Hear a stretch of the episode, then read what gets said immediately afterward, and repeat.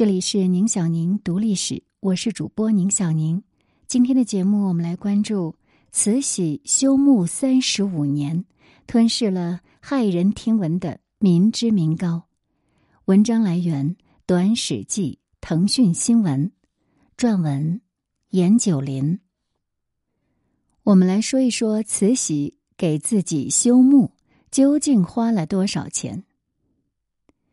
咸丰皇帝死在热河之后，年仅六岁的同治皇帝即位，由慈安与慈禧两宫太后垂帘听政。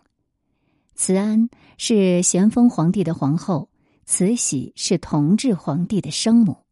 二人的陵墓修筑工程于同治元年提上日程，开始选址勘测。慈禧墓一般称作蒲陀预定东陵。慈安墓一般称作普祥玉定东陵。堪舆的过程中，最敏感也最难掌控的问题是如何保证慈安与慈禧的陵墓从各个方面去比较都一般无二，也就是说，不能有高下之分。同治六年的一次复查审核发现，两座陵墓在高度上不一致，于是不得不重新反复堪舆。仅定穴位，使之平列。到了同治十二年（一八七三年），即将正式动工的前夕，又由纯王奕轩率堪舆人员再次复查审核，发现之前靠罗盘测量立下的制桩，也就是刻有尺度的木桩，在设下灰线之后，使之两处方位犹未能平，那就是还是有高度上的差异。于是又重新反复丈量，逸轩还告诫制作烫样的样式房工匠，两座陵墓的立体模型千万要烫一样高低，不可分别粗细。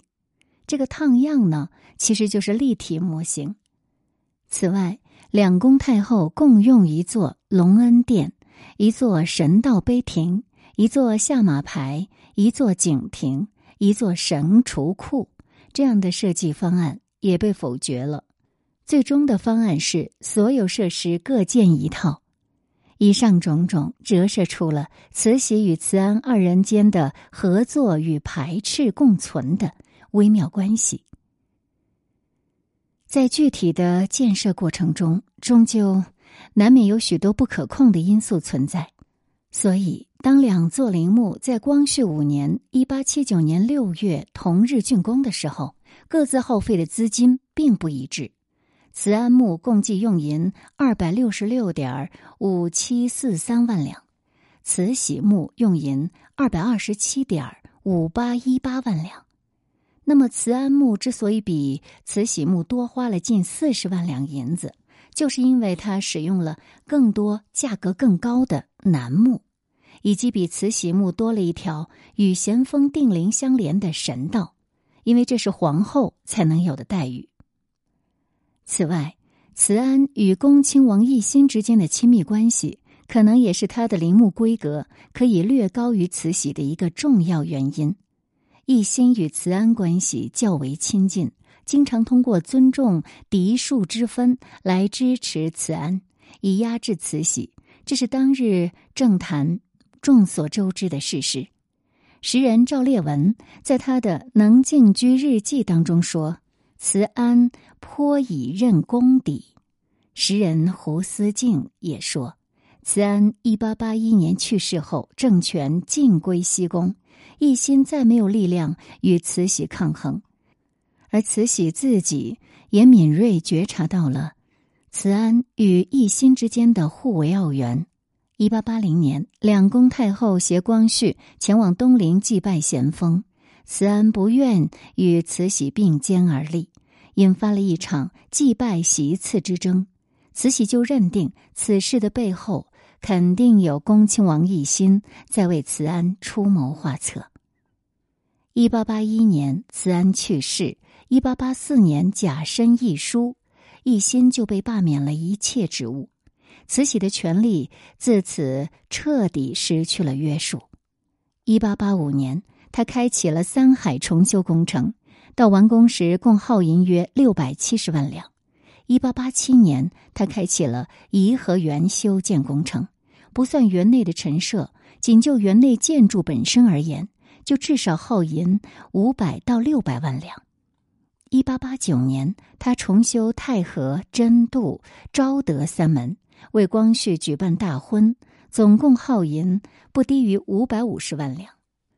一八九一至一八九二年，又先后开建醇亲王庙、醇亲王祠与醇亲王园寝，耗银过百万两。一八九四年，慈禧又举行了自己的六十大寿的庆典。耗银至少在千万两以上。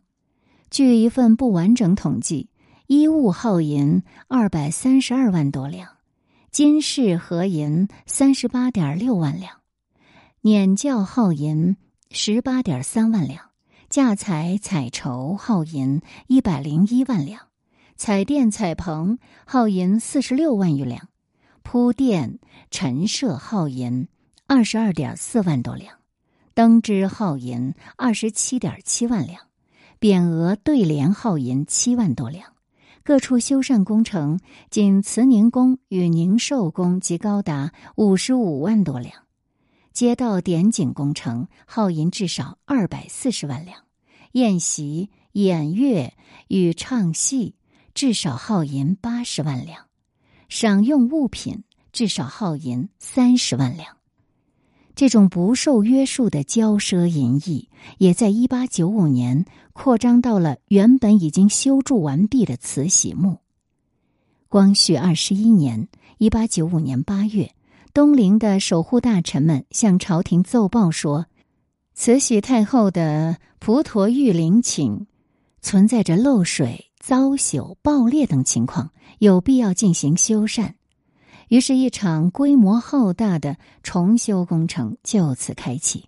启动的时间正好是清廷因甲午惨败而需向日本赔款两亿余两白银。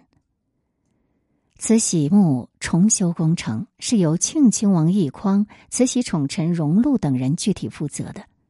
一八九五年第一次估算出的重修费用是五十九点七万两白银。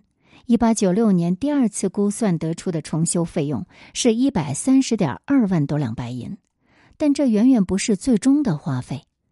同年，在慈禧的授意下，重修工程再次升级，大殿内的绝大多数木料超过八成都被替换为新木料，而事实上，旧木料才使用了十多年，远远没有到需要更换的程度。何况这期间。每年都有数万两到十数万两不等的陵墓维护经费，与慈禧墓同期建成的慈安墓，迄今仍保存比较完好。可知慈禧墓在一八九五年并没有推倒重修的必要。这一切呢，都只是在满足权力暴走的快感。一八九七年，工程再次升级。慈禧陵的大殿和东西配殿几乎全部采用黄花梨木来建造，预算显示至少需银六十六万两。不独这个木料，就连陵墓的用石，竟然也全部更换为全新的艾叶青石。预算称，不算石料成本，仅运输所需修路搭桥的费用，就高达六点八万两白银。此外，陵墓重修金饰用去的叶子金啊，金叶子也高达四千五百九十二两之多，合银约十五到二十万两。一九零零年，八国联军攻陷北京，慈禧挟持光绪西逃，其陵墓重修工程不得不暂停。一九零一年，慈禧回京，陵墓重建工程再起。一九零二年，慈禧亲自前往工地视察进展，此后一直持续到一九零八年，才于慈禧去世前夕竣工验收，前后共计达十三年之久。至于这整个重修工程共计花了多少民脂民膏呢？因为缺乏档案材料，迄今都没办法得出一个完整的数据。可供参考的是。户部在一八九六年为慈禧墓拨款一百万两，一八九九年又拨款五十万两，当然，内务府和其他途径的筹款多少呢，也不得而知，人力成本也没有计算在内。这个时候，距离慈禧墓验收完工还有长达九年的时间。如果以每年耗银四十到五十万两左右做较为保守的估计，因为第一次修筑自光绪二年到光绪五年就每年拨银六十万两，那么慈禧墓的重修至少需耗银五百万两以上。而综上，仅是慈禧墓的硬件，也就是建筑建设费用，两次修建加在一起。至少约耗银七百万两，已经比这个清代帝王墓不会少了。软件方面的费用，那当然就是墓内随葬品的价值，自然就更加吓人了。自一八七九年首次修建竣工到一九零八年再建竣工，慈禧多次向地宫内搬运存放各类珍宝，其中呢是以一九零八年的三次规模是最大的。分别是该年的旧历十月十二日、旧历十月十五日、旧历十月二十三日。十月二十三日呢，也就是在慈禧去世的第二天了。那放的东西就更多了，大家可以去看一下这篇文章，是在《短史记》腾讯新闻，大家可以搜一下这篇文章的标题。慈禧修墓三十五年，吞噬了骇人听闻的民脂民膏。这分三次放进去的这些宝物，到底相当于多少银两？显然已经无法计算了。这也是民国军阀孙殿英优先选择盗掘慈禧墓的重要缘故了。